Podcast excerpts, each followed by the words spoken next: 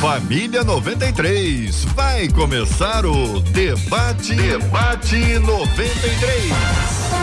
Está entrando no ar. Debate 93.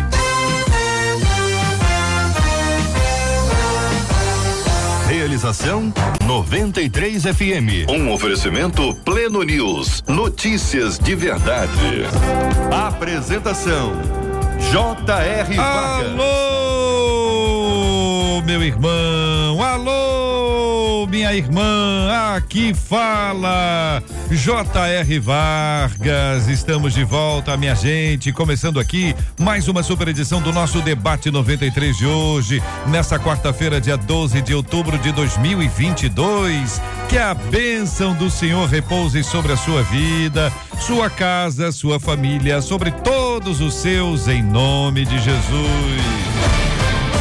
Aí, Brasil. Pastor Paulo Azevedo já está aqui nos estúdios da 93 FM para falar com a gente no debate 93.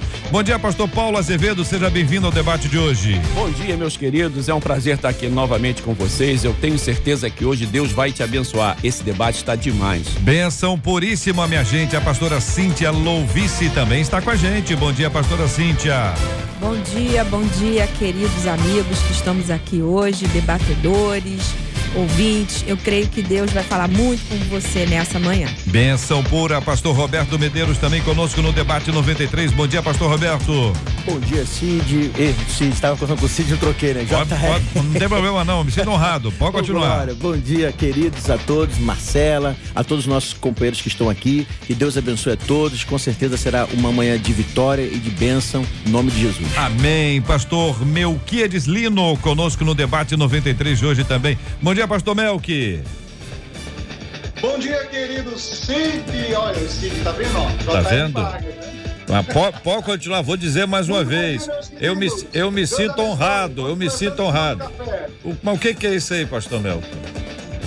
O meu cuscuz cearense com queijo coalho derretido diretamente do meu Ceará. Ah. Com um pouquinho de carne seca aí. Ei, gente, com carne seca, essa hora, hein, minha gente? Bom, 11 horas já tá uma boa hora. Já tá uma boa hora. Quem tá ouvindo a gente pelo rádio não tá vendo, mas tá, vai ser transcrito aqui para que você participe. Aliás, quem vai transcrever é a Marcela. Marcela, o que é que você viu ali nas mãos do pastor Melquilino? Bom, bom dia JR, nossos amados debatedores, nossos ouvintes, se for o que eu vi e que saltou mais pra mim é o queijo coalho, porque dali o que eu mais gosto é o queijo coalho, mas ele está com um cuscuz daqueles nordestinos assim, ela ainda tá comendo na nossa frente. Ele come. É. É, mostra, Obrigado, ele faz viu, questão pastor? de comer. Muito obrigado, viu? De mostrar. Se cair, tá bonito, se viu? cair a sua conexão é por acaso. É, nada. A gente nem operou nada por aqui, mas ok. Quer ver o Pastor Melk com esse cuscuz aí nas mãos? Corre pra nossa página no Facebook. Tem que correr, porque daqui a pouquinho já acabou. Já acabou, porque no ritmo que tá ali já não tem mais. Rádio 93.3 FM. Quem deve estar vendo, já tá é a Deise Alves, que já chegou dando bom dia ao povo de Deus e disse assim: que Deus abençoe a todas as crianças hoje e sempre. Feliz Dia das Crianças. Faz como a Deise, compartilha, assiste, vê aí. Isso que o pastor Melco tá comendo lá na nossa canal no YouTube também vale? Também vale. A turma já está por lá. A Iraci Moura, por exemplo, disse: Cheguei mandando um beijo a todos os cariocas que estão ouvindo agora pela rádio.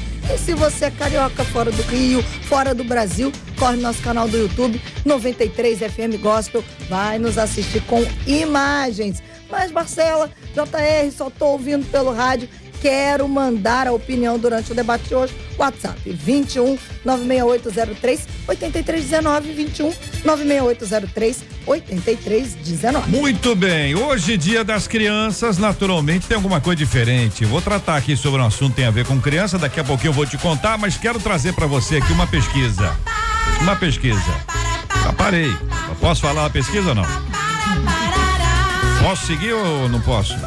Agora eu posso, então vou seguir. Então é o seguinte, olha, a pesquisa que eu vou fazer com você, assim, qual o seu apelido de criança? Pode escolher um deles, tá bom?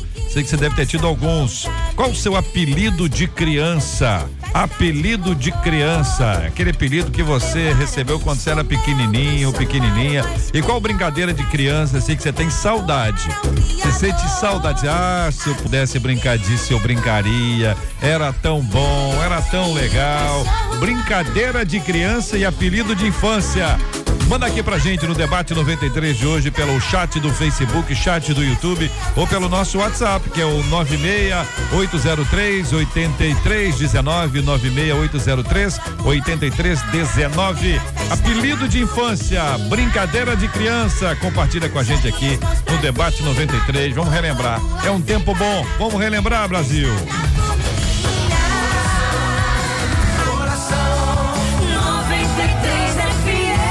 Essa música que tá de fundo aqui, a Vanese cantando Festa da Formiguinha no debate. Esse é o debate 93 com J.R. Vargas. Muito bem, minha gente, quero ouvir dos nossos queridos debatedores a palavra sobre o tema, o tema central de hoje.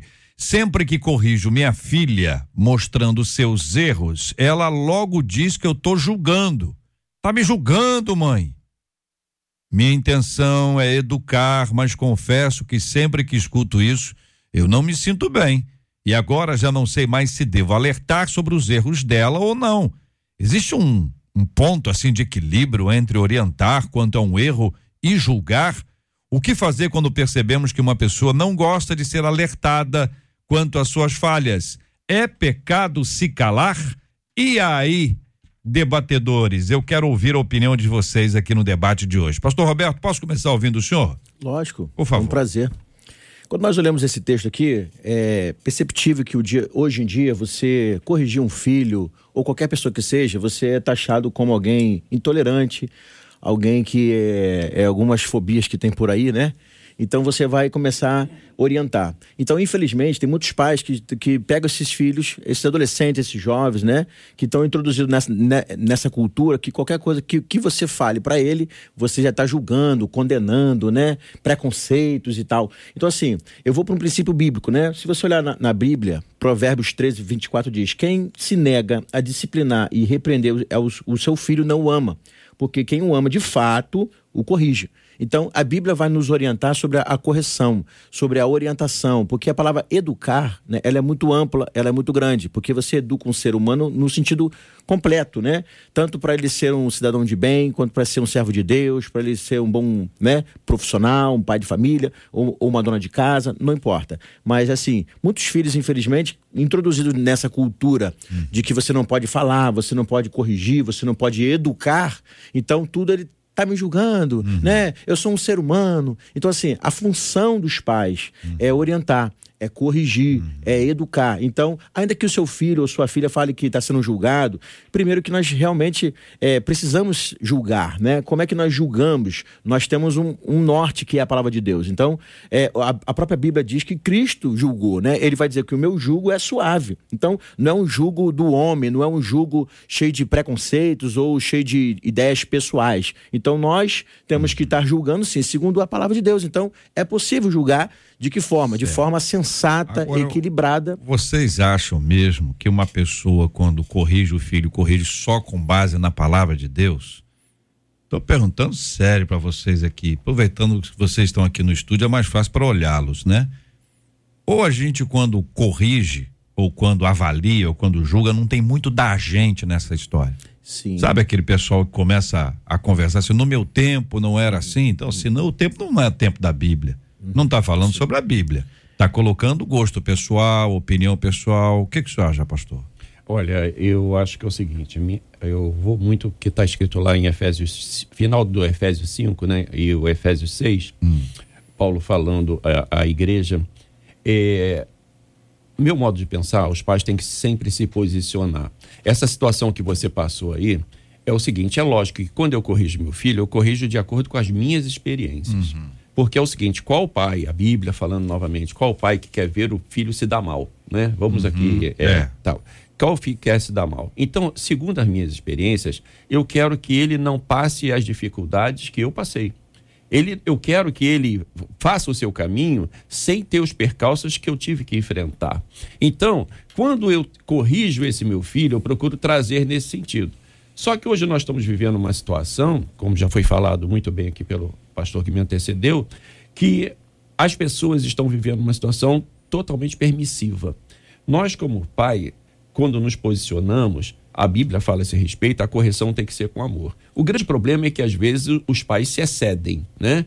Passa a ser o julgamento realmente. E o, nós vamos ver que os pais, a obrigação do pai é orientar. E tem diferença entre orientar e julgar, né? Uhum. Quando nós orientamos, orientamos em amor, procuramos mostrar o caminho. Agora, infelizmente, a opção é dele, né? É. Pastora Cíntia, eu pergunto a senhora ilustrando, né? Uma menina tá, usa lá uma determinada roupa e a mãe diz: você não vai sair com essa roupa porque você tá parecendo uma piriguete. Para usar uma expressão leve aqui, uhum. de comum entendimento. E aí a menina responde: você tá me julgando. E aí, pastora? É, essa geração, né, é uma geração que, como o pastor falou, é, pastor Paulo, uma geração que tudo é julgamento, tudo está né, me comparando, não me compare, eu não sou fulano e tal. E nós trazemos muito de nós mesmos né, para os nossos filhos. Sim, fazemos isso. Só que é, nós precisamos entender que nós devemos passar isso para os nossos filhos. Nós devemos dizer para os nossos filhos que eu estou te orientando, eu estou te educando e eu estou dizendo que você está com esse comportamento, com essa roupa e assim, e assim sucessivamente. Só que os filhos, muitas vezes, eles veem os pais como até inimigos. Não, você deve me odiar, porque olha o que você está falando de mim. E nós, pais, devemos mostrar para os nossos filhos, nós devemos educar, porque o papel de educar os filhos é nosso. Muitas vezes nós achamos, não, é a escola, não, é a igreja. Não, o papel de educar os filhos é nosso. E a melhor educação que nós podemos dar aos nossos filhos é dentro de casa. É com os nossos próprios exemplos. Porque nós queremos que os nossos filhos orem, queremos que os nossos filhos leiam a Bíblia e os nossos filhos não vê que nós estamos fazendo isso. Então é o exemplo que nós vamos dar aos nossos filhos, que é a melhor educação que nós devemos dar. Pastor Melquiades, e aí, como é que o senhor avalia, tendo a sua palavra inicial, o senhor concorda com o que os queridos debatedores disseram? Sim, o JR, concordo, sim, é, fazendo algumas pontuações, né? Por exemplo, eu nunca bati nas minhas filhas, né? A minha filha esses dias fez 19 anos, a mais velha e a mais nova tem 16. Tanto eu como a minha esposa, sempre no diálogo da palavra, né? Agora, como a pastora falou, nós temos uma geração que não pode ser muito repreendida porque quer, quer indagar os pais, né? E aí você falou também aí no início, né? Porque no meu tempo era assim, né? E no meu tempo, no nosso tempo era assim, né? Bastava o pai olhar, a mãe olhar, pelo olhar a gente já era repreendido, né? Então, o que é benéfico do passado, da nossa época, ele precisa também ser aplicado aqui, independente da palavra, como você falou. Não, mas ele não conhece a palavra. Né? Mas será que é, eu consigo ensinar ou educar o meu filho, orientar a minha filha, é, sem ser pela palavra?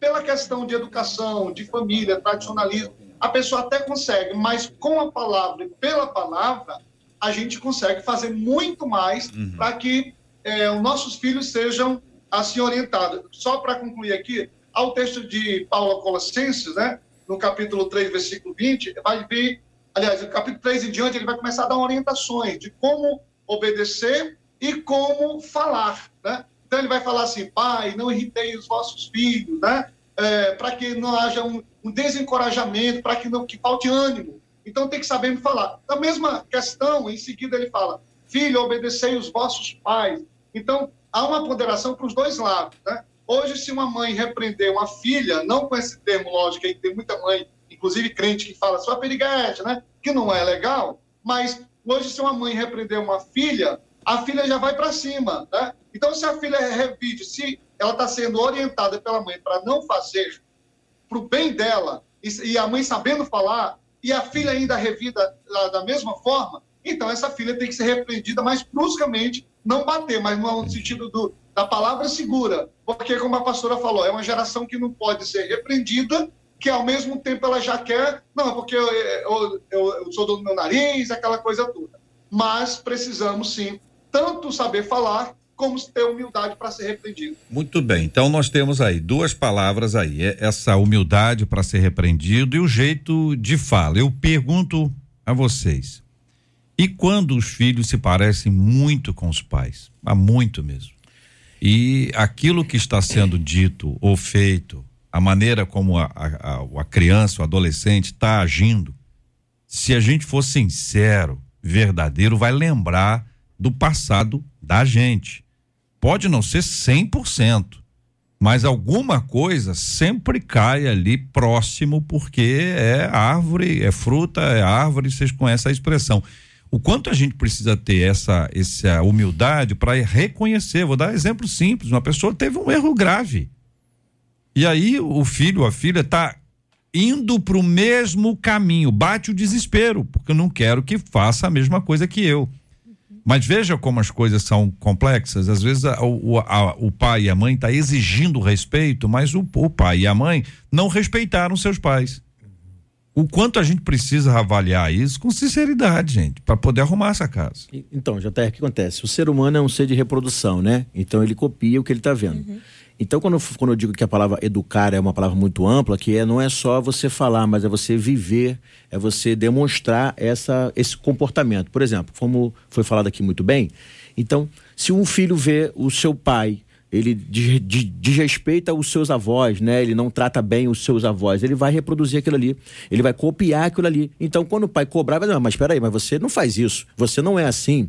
Então, a personalidade do ser humano é formada por muitas coisas. E, um, hum. e uma delas é pela cultura né? Pelas nossas atitudes, pelos nossos temperamentos. Então, isso tudo é um conjunto só. Então, é de fato importante entender quando for educar ou corrigir, que como adolescente que, que nós fomos, jovens também, nós erramos, nós falhamos. Então, quando for co corrigir, pesar isso também, entender que faz parte os erros da uhum. vida. Agora, nós precisamos mostrar, olha, eu, eu, eu errei também, eu passei por isso também, mas você não, não precisa sofrer ou errar, cair no mesmo erro que eu, para você aprender também, né? Porque você é sábio. E nem os pais ficarem na dívida. Isso Porque aí. eu errei, eu não posso corrigir, que também tem essa isso coisa aí. da dívida, então, o pai né, tem pastor? muito isso, então o pai fica muito naquela ah. situação, eu errei, é, você também errou, então ele tem que entender o seguinte, eu errei e por isso eu estou colhendo é o, é o que eu plantei, né? Agora, mas você não precisa errar também. Então, existe um dito judaico que é ser sábio não é cair, não é aprender com os seus erros, mas é aprender com os erros dos outros. Então, se alguém está errando, se alguém falhou e alguém está te dando alguma, é, é, alguma instrução, você tem que tentar entender ou, ou avaliar. Agora, o jovem, o adolescente está nessa, nessa transição, né, nessa construção de experiência. Então é, é importante os pais entenderem ter esse equilíbrio. A Bíblia fala para nós não irarmos os nossos filhos. Então, não fala para não falarmos, mas não irá, porque às vezes tem pai que você vê que realmente ele excede. Hum. A, a, criança ou o adolescente não pode fazer nada. Olha, ele tem que viver também, ele tem que né, brincar, se divertir, porém com todo o limite nem que a gente tão preso, nem, nem tão, tão Equilíbrio. Por isso que é. Paulo diz: sejais vós é conhecido pela vossa moderação. Uhum. Então, equilíbrio, né? Entender que realmente o dia de hoje tá, tá um pouco mais diferente, né? Então tem muitas violências por aí, porém, né, procure outras atividades para que ele possa também brincar, se divertir, porque faz parte da vida, né? Pastora Cíntia. É, olha que, que interessante, né? O que que diz aqui em Deuteronômio 6, versículo 4. A Bíblia ela é maravilhosa, ela tem resposta para tudo, né? Ela diz assim, a palavra de Deus: Escute, ó povo de Deus, o Senhor e somente o Senhor é o nosso Deus. Portanto, a, amem o Senhor nosso Deus com todo o seu coração e com toda a sua alma e de toda a sua força. Aí ele fala: guardem sempre no coração as leis que eu, lhe, que eu lhes dou hoje, e não deixe de ensiná-las aos seus filhos.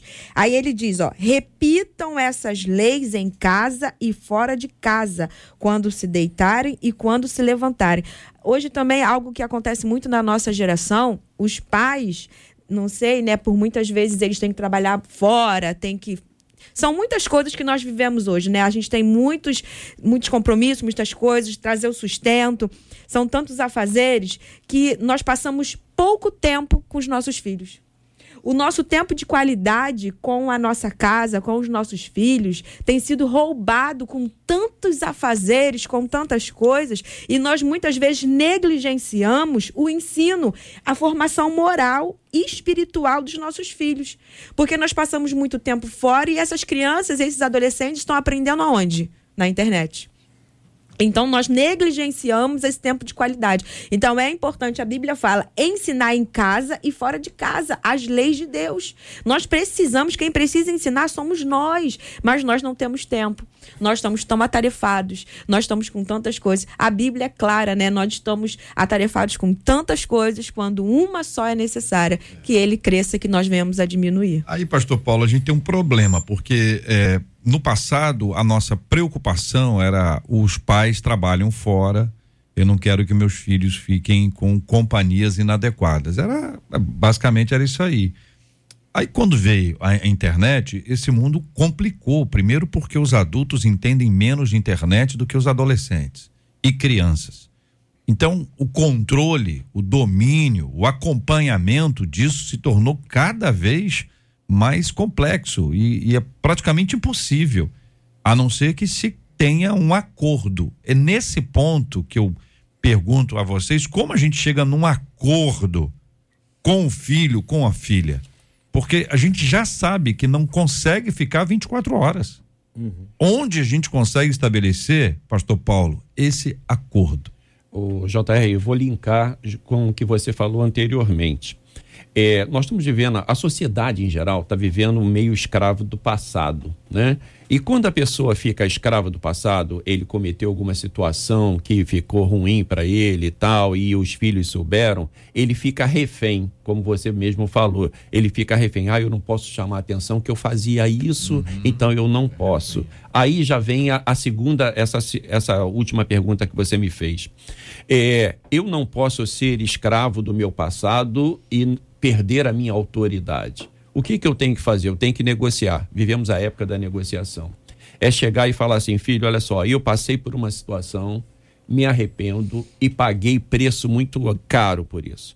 Hoje você está vivendo uma situação, eu não tenho condição de te acompanhar o tempo todo, eu não posso ir atrás de você, eu não posso ver o que você está vendo na, na, no computador, eu não sei o que está acontecendo no teu celular. Agora é o seguinte, eu preciso ser teu parceiro, eu preciso da tua ajuda, eu preciso que você é, é, confie em mim. E eu, nós sendo parceiro, eu vou te orientar porque eu tenho um pouco mais de experiência e com isso nós vamos chegar mais longe. Se você não trouxer o seu filho para perto de você e virar amigo do seu, do seu filho, vai aparecer um monte de gente sendo voluntária, levando ele para caminhos que depois não vai ter mais volta. Então, acho que a saída dessa tua pergunta é essa: seja amigo do seu filho, seja parceiro, dá uma de que, poxa, dá para você me ensinar isso daqui, dá para você fazer isso, aquilo ali. Ele vai se sentir participante daquilo ali, não sendo cobrado, mas ele vai se sentir sendo orientado. Essa conexão com os filhos parece ser a grande porta. Eu pergunto a você, ouvinte, você tem dificuldade com isso? Hoje você se encontra numa posição com seus filhos que você não tem mais esse acesso, não tem mais condições disso acontecer? Consegue de alguma forma restabelecer isso para que você tenha é, conversas boas, saudáveis e possa ter esse relacionamento. O que está acontecendo aí? Conta aqui pra gente no Debate 93 de hoje com você. Este é o Debate 93, com J.R. Vargas. Com Marcela Bastos, vamos lá, 11 horas e 23 minutos no Rio. Os nossos ouvintes, pais e não pais, hum. estão dando suas opiniões. É? Uma mãe diz assim: Olha, gente, as minhas filhas só fazem coisa errada.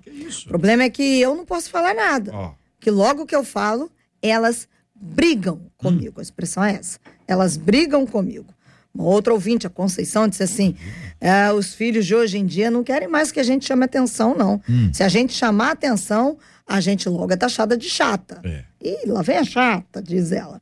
A Keila e já... Tem, e tem gente que, porque tem medo de ser chamada de chata, não, não fala mais atenção. nada. É, Aí tá preocupadíssima com o negócio. Tem que saber o seguinte: todo pai e mãe de adolescente é chato na opinião do, deles. deles. E é. aí é preciso sempre. Tem coisa que a gente tem que re relembrar. Filho de chato é o quê? Chatinho. É chatinho. tem paz. A Keila já disse assim: eu acho que o que vai determinar o julgamento é a maneira como se fala. Hum. Por exemplo, dizer: olha, essa roupa não é muito apropriada para você. Isso. É diferente chegar e dizer: menina, tá parecendo a piriguete. É. Disse a Keila. Já no zap, um dos nossos. Sumir com, com, com, com a roupa. Deixa eu perguntar aqui. Assumir não, ao invés de guardar, né? Não, guardar é, lugar mais... guardar- um sumiço de vez em quando. Guardar bem guardado. Guardar bem guardado, né? que que Caiu água sanitária, assim. Porque a- a- até às vezes essa roupa aí, essa roupa é a roupa que se usa o tempo inteiro, né? Não, não é isso? Aí você você descobre, fala uma vez, duas vezes, três vezes, não, não deu certo? Isso aí. Estratégia. Isso que vocês não ouviram a estratégia do pastor Paulo. Vocês ouviram direitinho a estratégia? Uma água sanitária. É, Eu, eu ouvi, mas eu, eu tô achando essa, essa é cara. Mas é, ela resolve, né? Mas tá na moda agora. É, o pior é isso. Pode achar que é estilo. Ou pode usar uma estratégia, que tá falando da roupa, a minha mãe usava uma estratégia comigo que funcionou bastante. Chegava na frente do espelho e mandava perguntar: Espírito Santo vai sair com você vestindo essa roupa? Então, Resposta sim ou não, sai ou não sai. Mas pra pessoa crente. é, Agora pra outra pessoa, a pessoa É. vai dizer assim, ah, tá ótimo. Então, melhor ainda. Mas a palavra é, boa. A é palavra é boa. Que vai Então, fazer JR, pensar. É, eu, Eu eu, que- eu ouvi falar, pastor, pastor falar. Roberto, é, quando a gente está ouvindo aqui os nossos ouvintes, que tem, tem gente, por exemplo, no, o- a pessoa não, não, não, não sai do celular, desliga o Wi-Fi. Isso, muda a senha. Entendeu? Tem, tem muita estratégia. Tem. Tem gente que tá. Calma, gente. Pessoal tá, tá brigando em casa. Calma aí.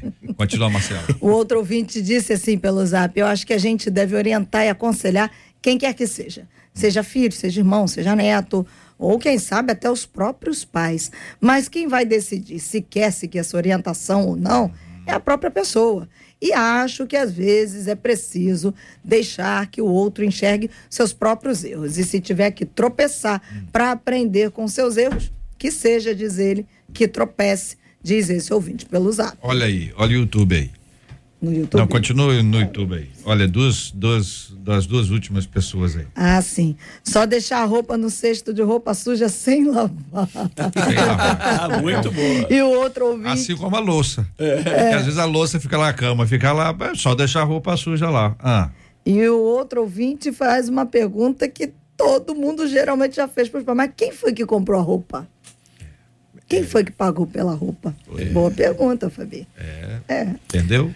Não é Então, isso? JR, E os apelidos, Marcela? O que, que você vai entrar aí com os apelidos? comigo. Vou entrar com os apelidos. Ah. A Iraci disse o meu apelido era Ferrugem. Ferrugem? A Zenaide disse o meu era Zezé, mas eu não gostava não. Que eles cantavam aquela música. Ah. Cabeleira. É. E você está cantando isso pro, pro o pessoal sabe, ela justificou, ela colocou qual era. A Leia disse que o apelido dela era Macarrão, Macarrão. que ela era muito magrela. A Renata falou que o apelido dela era Jaburu. Foi Jaburu. colocado pelo tio. Tio dela, é? É. A Mari disse que o apelido dela era Cheirosa, mas ela contou por quê. A família colocou o apelido de Cheirosa porque ela fazia xixi na cama. Meu pai do céu. A Maria Azeredo disse que o apelido dela era Marimbondo.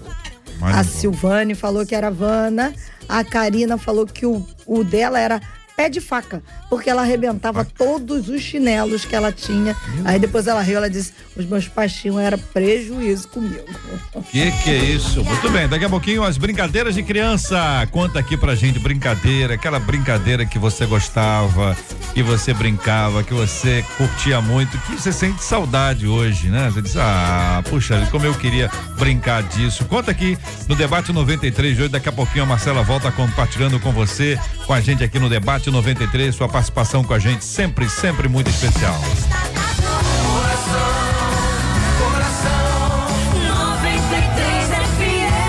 Gente, é o seguinte, a Missões Portas Abertas, que é uma instituição reconhecida, respeitada, fundada pelo irmão André, foi recentemente chamado à presença de Deus, trabalha especialmente com a igreja perseguida, né? E tem um relatório que é, é difícil. Milhares de crianças são perseguidas e têm seus direitos violados porque creem em Jesus. Esse é o relato parte do relato que Missões Portas Abertas nos apresenta. A realidade de muitas crianças cristãs não pode ser celebrada nesse dia. Elas enfrentam diversas formas de perseguição, desde a proibição de ir à escola até agressões físicas e sequestros por abraçarem Jesus. Diariamente precisam lidar com grandes desafios apenas porque escolheram seguir a Jesus e a comunidade onde elas vivem não aceita essa escolha. Meninas cristãs são escolhidas para casamentos forçados, violência sexual e vendidas como mercadoria para puni-las, puni-las pela fé em Jesus. Já os meninos são recrutados para milícias ou grupos extremistas. Os extremistas costumam ter os jovens como alvos para impedir a formação de uma nova geração de cristãos. Eles acreditam que assassinando ou sequestrando as crianças conseguirão enfraquecer e até mesmo extinguir a igreja cristã nos locais que dominam. Esta é uma realidade, além de outros detalhes bem sórdidos e pesados e difíceis e sofridos que muitas crianças estão, pastora Cíntia, enfrentando neste exato momento ao redor do planeta. Sim, uma situação difícil, né? Que, que a gente acha que nós não vivemos isso, né? Porque não está perto de nós, mas isso é uma realidade. E quando a gente escuta isso, a gente percebe o quanto nós, igreja, precisamos fazer alguma coisa. Orar, clamar, é, ajudar os projetos de missões e o que for possível, né? Porque é uma realidade que acontece muito hoje no nosso meio, crianças passando por isso, gente, é de cortar o coração. É, e a gente vê que há, uma, há um investimento para que pule uma geração, para que os nossos filhos ou netos, eles não conheçam o evangelho. Sim. Não abracem a fé. E essa é uma estratégia antiga e diabólica. Ela não é nova, ela é antiga ela persiste, mas hoje isso é, é feito com uma intensidade tão grande que você vai observar como é lindo ver quando os pais e os filhos vão juntos à igreja e trabalham na obra do Senhor e servem a Deus. É, é extraordinário. Isso é o maior presente que os pais podem, podem receber dos seus filhos. Mas existem muitos filhos de gente muito crente que, ao longo do caminho, desviou e muitos pais se sentem por isso responsáveis e, e podem nem ser eh, diretamente responsáveis, até porque os filhos têm a liberdade de escolha, mas existem circunstâncias bem complexas, pastores, em que a gente vai observar que esta é uma estratégia diabólica cujo objetivo é que esta geração futura deixe de abraçar a fé. Veja que isso acontece na igreja perseguida e é uma leitura para nos ilustrar, para mostrar, para a gente conseguir enxergar.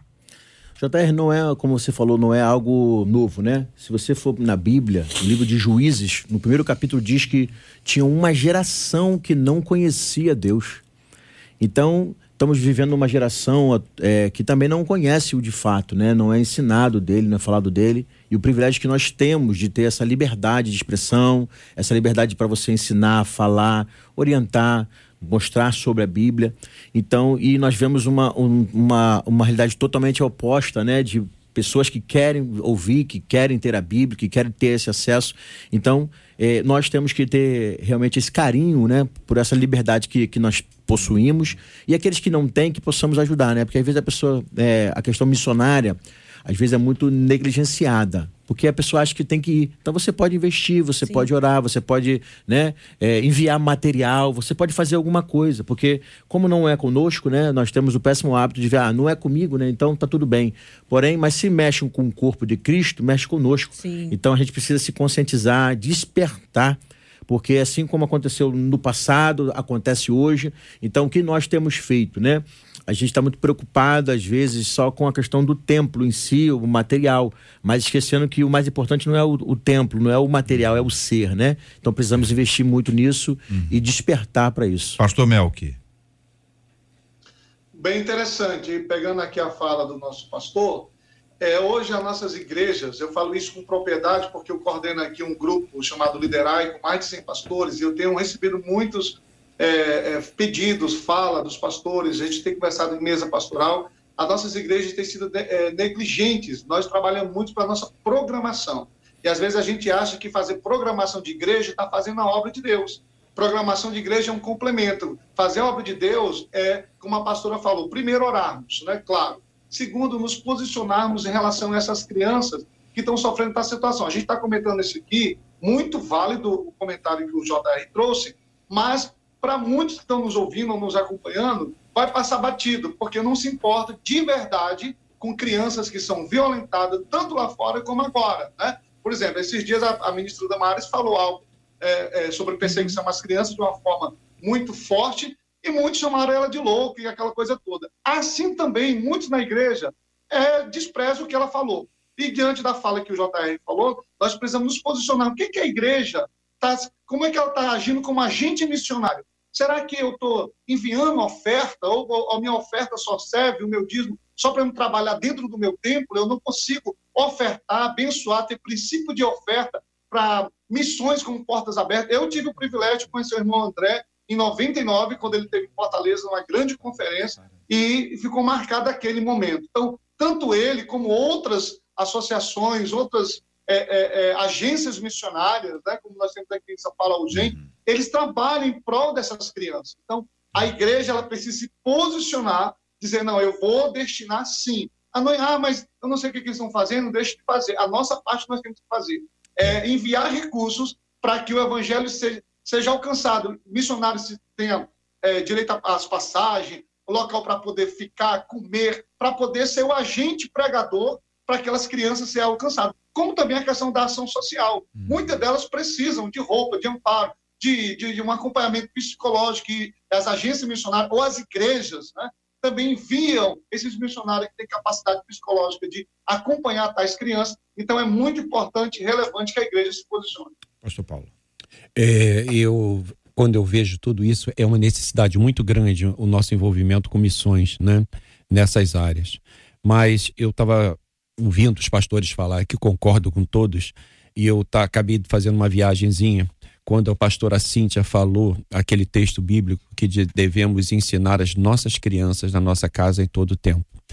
É, o fato de uma geração ficar sem ter o que uma geração ficar sem o conhecimento de Deus tem muito a ver conosco. Nós temos que enviar missionários, temos que patrocinar, isso aí acho que é obrigação da igreja, mas nós temos que ser pais para os nossos filhos também. Quando nós somos pais verdadeiros, ensinamos a palavra, buscamos, nós sabemos que é o seguinte, mais uma geração nós ganhamos para o Senhor. E ensinar de tal forma que seja que ele fique feliz, não sendo obrigado a aprender. Porque é o seguinte, quando ele não é obrigado a aprender, ele vai ensinar para os filhos dele e por diante. Eu agradeço muito a Deus pela esposa que eu tenho, que ela foi uma verdadeira missionária dentro do meu lar, né? Juntamente conosco nós conseguimos criar nossos filhos. Hoje eu tenho um filho que é missionário no exterior, né? Eu tenho outra filha que é pastora, tenho outra filha que está no, no mesmo caminho. Quer dizer, meus três filhos estão ativos na igreja. O Senhor me abençoou muito. Eu não tive esse problema de pessoas é, dos meus filhos se desviarem, porque eles viram o nosso exemplo ali. Então nós pastores temos que ser exemplo para os nossos filhos. Você, meu irmão, seja exemplo para o seu filho, porque essas crianças que estão sofrendo lá, como foi falado aqui, para nossa tristeza, aceitam a Cristo, seguem a Cristo e são perseguidas, essas crianças não tiveram o berço que o teu filho está tendo. Então, vamos trabalhar nisso para que o teu filho, seu filho futuramente, seja também um missionário que vai tirar essas crianças dessa miséria que estão vivendo. É muito triste, né, gente? Você imaginar que uma criancinha abraçou a fé em Jesus, ela começa a ser perseguida, casamento arranjado, os meninos vão para a guerra.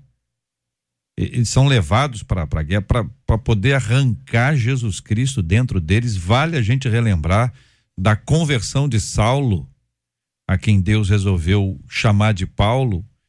Eu sou Jesus a quem tu persegues. Jesus já havia morrido, ressuscitado já estava à direita de Deus Pai, como descreve a palavra do Senhor. E aí você vê que ele está perseguindo Cristo Jesus que está dentro do coração das pessoas. Esse é o objetivo, arrancar Jesus de dentro.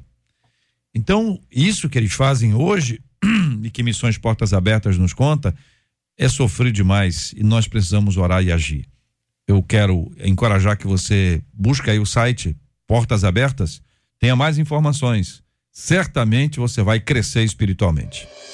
Este é o Debate 93, com J.R. Vargas. Meus queridos, nós temos aí muitos, muitos pais que estão vivendo dias difíceis, especialmente quando se trata de não ter mais acordo. Parece que não tem jeito.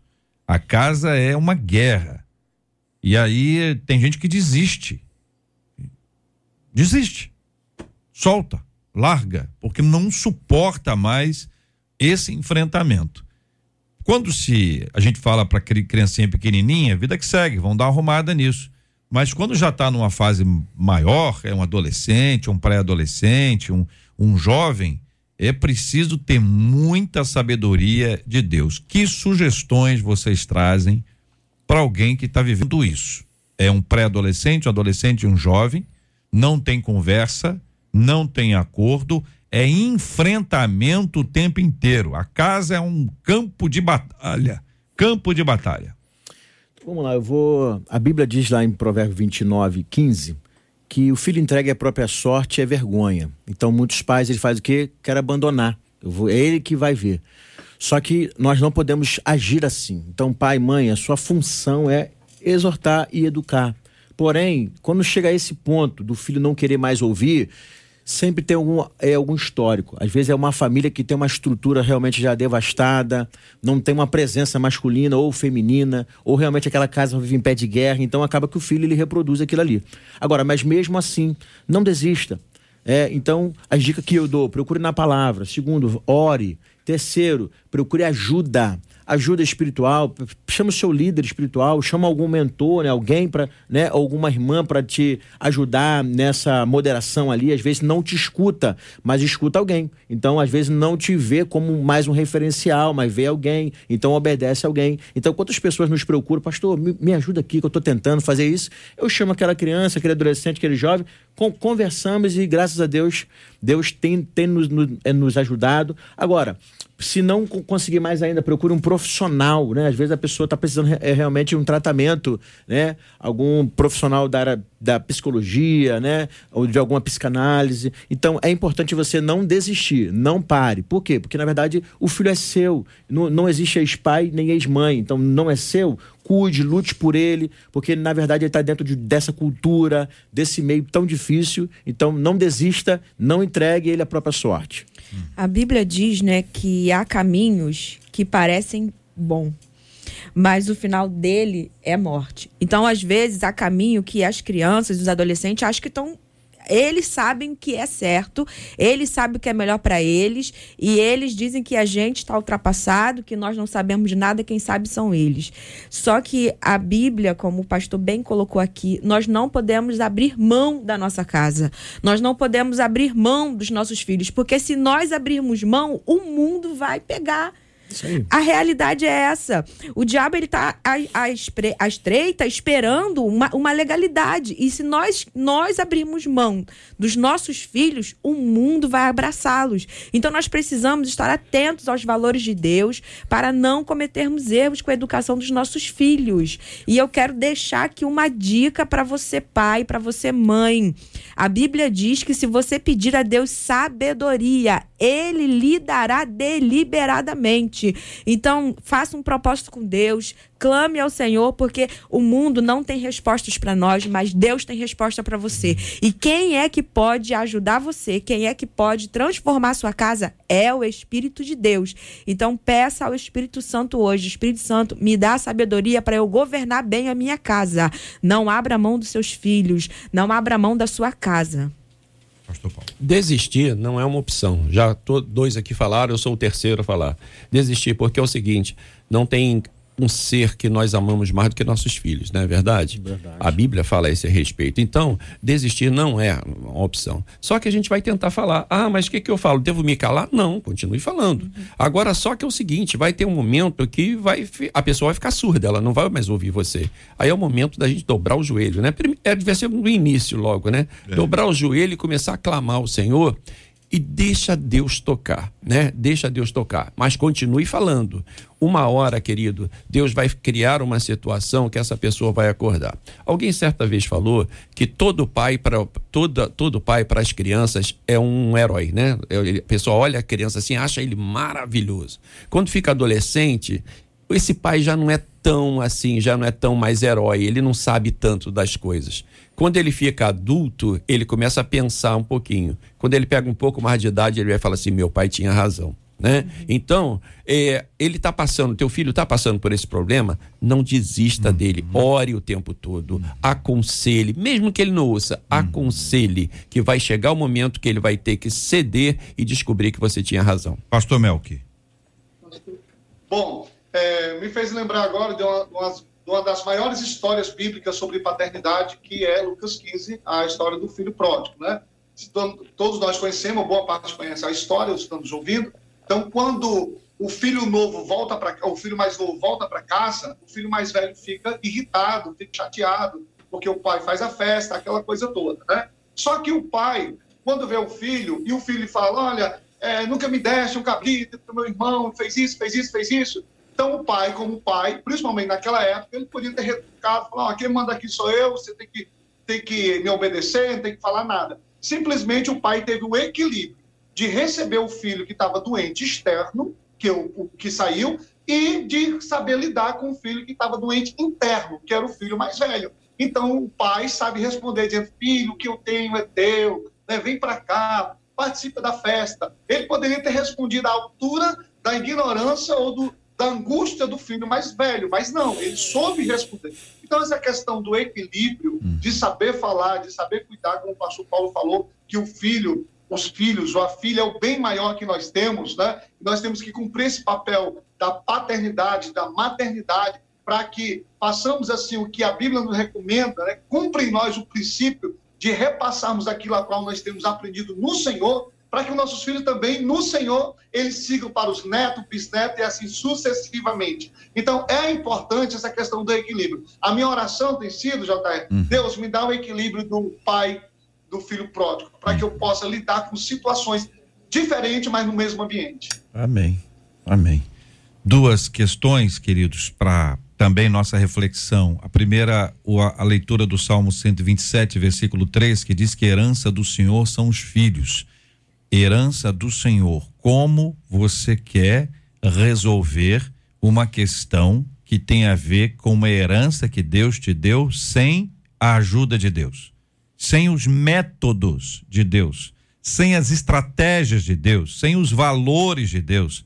Você não vai, não vai conseguir, porque isso é uma herança do Senhor. O filho, a filha não é herança da sociedade, ele não é herança da vizinhança, não é herança da cultura não é herança nem da sua família. É herança do Senhor como resolver as questões que envolvem a herança do Senhor sem o Senhor que te deu herança. Hum. Segunda coisa, a família está sendo atacada, mas existem algumas que são mais atacadas, porque esse ataque gera maior queda. E a maior queda gera maior escândalo. E o maior escândalo gera inclusive, inclusive as pessoas que vão se afastar da fé por causa disso. Então, é necessário que a gente se lembre de desses princípios aqui apresentados e desses valores que, segundo a graça de Deus, vão nos conduzir a um lugar saudável na presença do Senhor.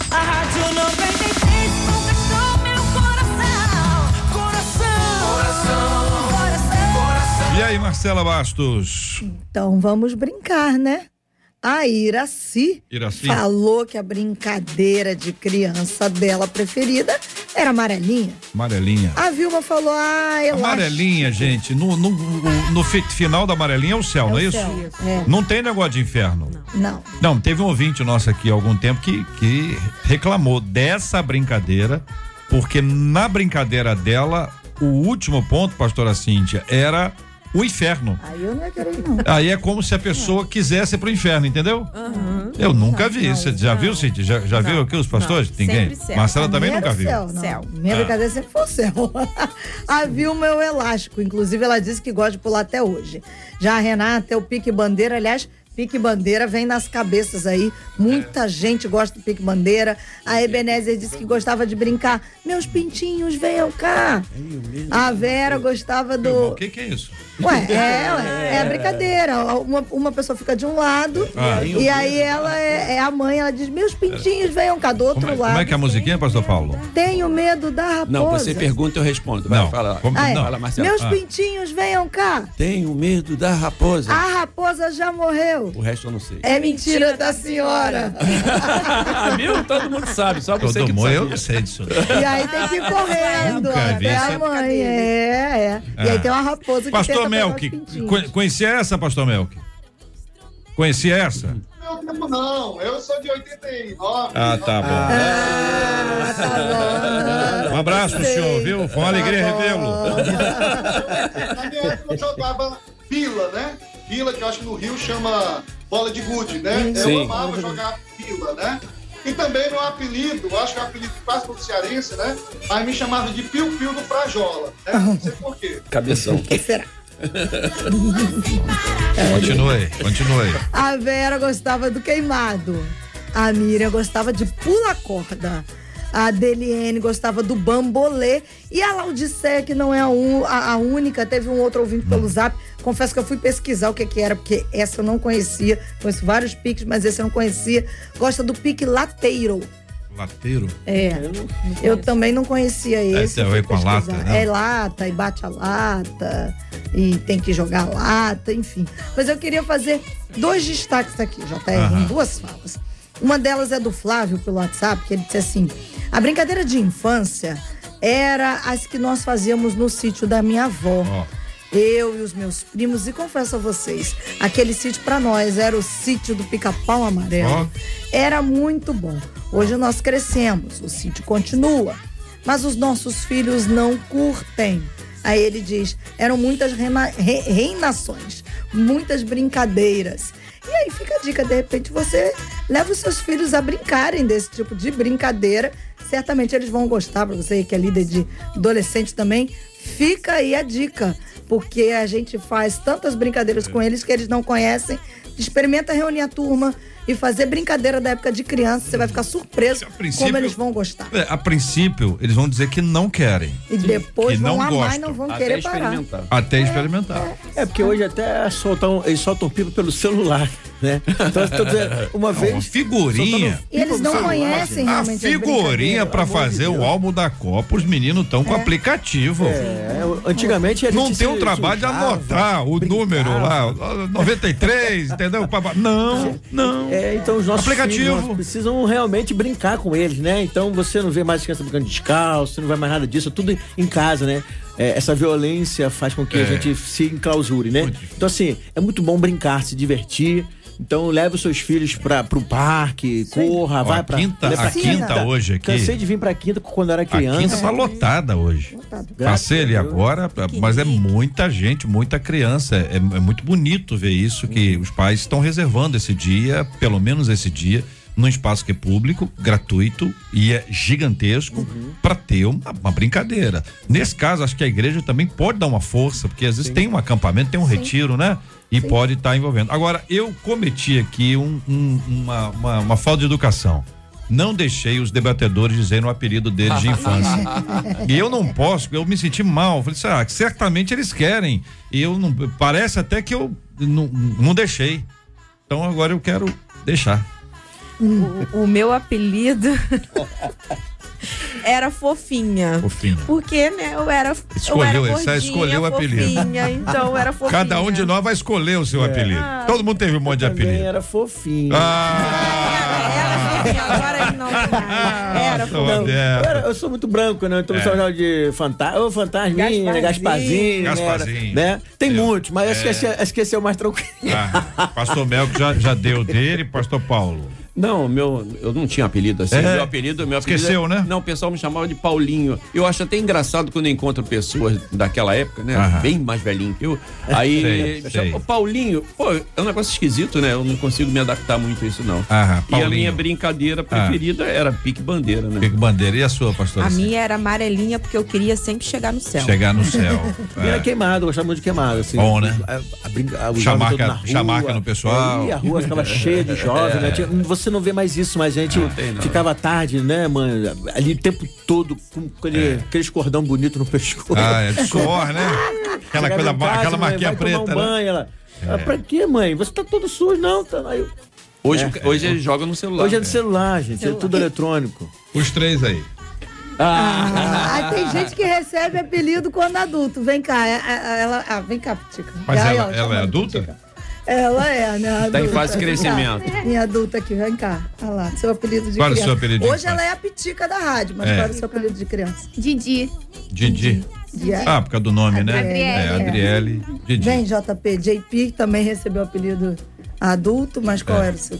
Fofinho. Ele não sabe, falou que não sabe. Fofinho. Eu não sei. Não, não lembra, né?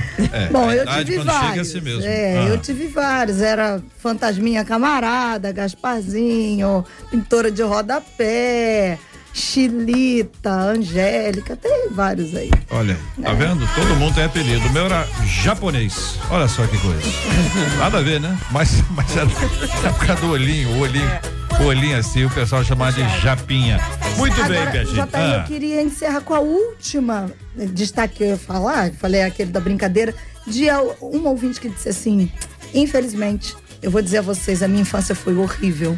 Eu não tenho boas lembranças. E aí, JR, a gente estende para abraçar e beijar e orar a tantos dos nossos ouvintes que acabam, que tiveram suas infâncias roubadas, mas que estão nos acompanhando hoje para serem abraçados pelo Senhor. E abraçados, e agora vamos brincar.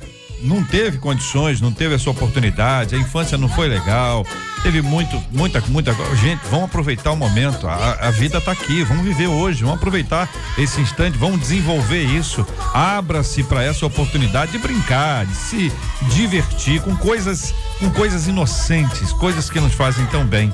É tão importante isso. Muito obrigado aos nossos queridos ouvintes, muito obrigado a Marcela Bastos, Luciana Vasconcelos, Adriele Duarte, JP Fernandes, Luiz Augusto Português por nos ajudarem a fazer juntos aqui o nosso debate 93 de hoje. Quero agradecer o carinho dos nossos ouvintes e dos nossos amados debatedores presentes hoje aqui conosco. Muito obrigado. O pastor Paulo Azevedo da Igreja Batista Independente do Mendanha, a pastora Cíntia Louvice da Igreja Aliança Church na Ilha do Governador, pastor Roberto Medeiros da Assembleia de Deus em Campo dos Afonsos, pastor Melquiades Lino da Igreja Cristã Jardim de Deus em Osasco. Muito obrigado aos queridos debatedores presentes hoje, aos nossos amados ouvintes que nos acompanham de tantos lugares desse enorme país e desse enorme planeta. Muito obrigado. Nós vamos orar juntos nessa hora. Temos feito ao longo desses dias orações e orações pelo nosso país. As eleições estão aí, dia 30 de outubro. Precisamos buscar de Deus a sabedoria para as escolhas devidas no Rio. Nós já escolhemos aqui todos os nossos candidatos, só nos falta escolher o presidente da República. Mas em outros estados que estão nos acompanhando, tem ainda eleição para governador. Eu quero convidar você a orar todos os dias com a gente, colocando esse propósito diante do Senhor em oração. Assim como nós vamos orar pela cura dos enfermos, consola os corações enlutados e pelas nossas crianças, Pastor Paulo. Deus amado, nós entregamos, Senhor, essas causas nas tuas mãos, Senhor. Tu és um Deus poderoso, tu és um Deus que sabe todas as coisas, Senhor. Ó Deus querido, dirige o destino dessa nação, Senhor. Tu sabe qual é o melhor destino para cada um de nós. Senhor, nos ajuda, Senhor, nesse próximo dia 30, que tenhamos a melhor escolha, aquela escolha que venha de ti, Pai. Toma também, Senhor, os governadores que faltam ser eleitos. Deus querido, também queremos entregar todas as autoridades constituídas nesse país. Pai amado, queremos ainda, Senhor, te entregar, Senhor, essas crianças, Senhor, que foram faladas aqui, Senhor, que estão passando dificuldade por amor a Ti, Senhor. São crianças, Deus. Ajuda essas crianças, ajuda esses missionários que estão pelo mundo, ó Pai bendito. Senhor querido, nossos filhos, nossos netos, Pai, nos ajuda a ser realmente um orientador, que possamos fazer o melhor para Ti, Senhor. Ajuda-nos a ser servos melhores, Pai. Nós assim oramos, te agradecemos em nome de Jesus. Amém.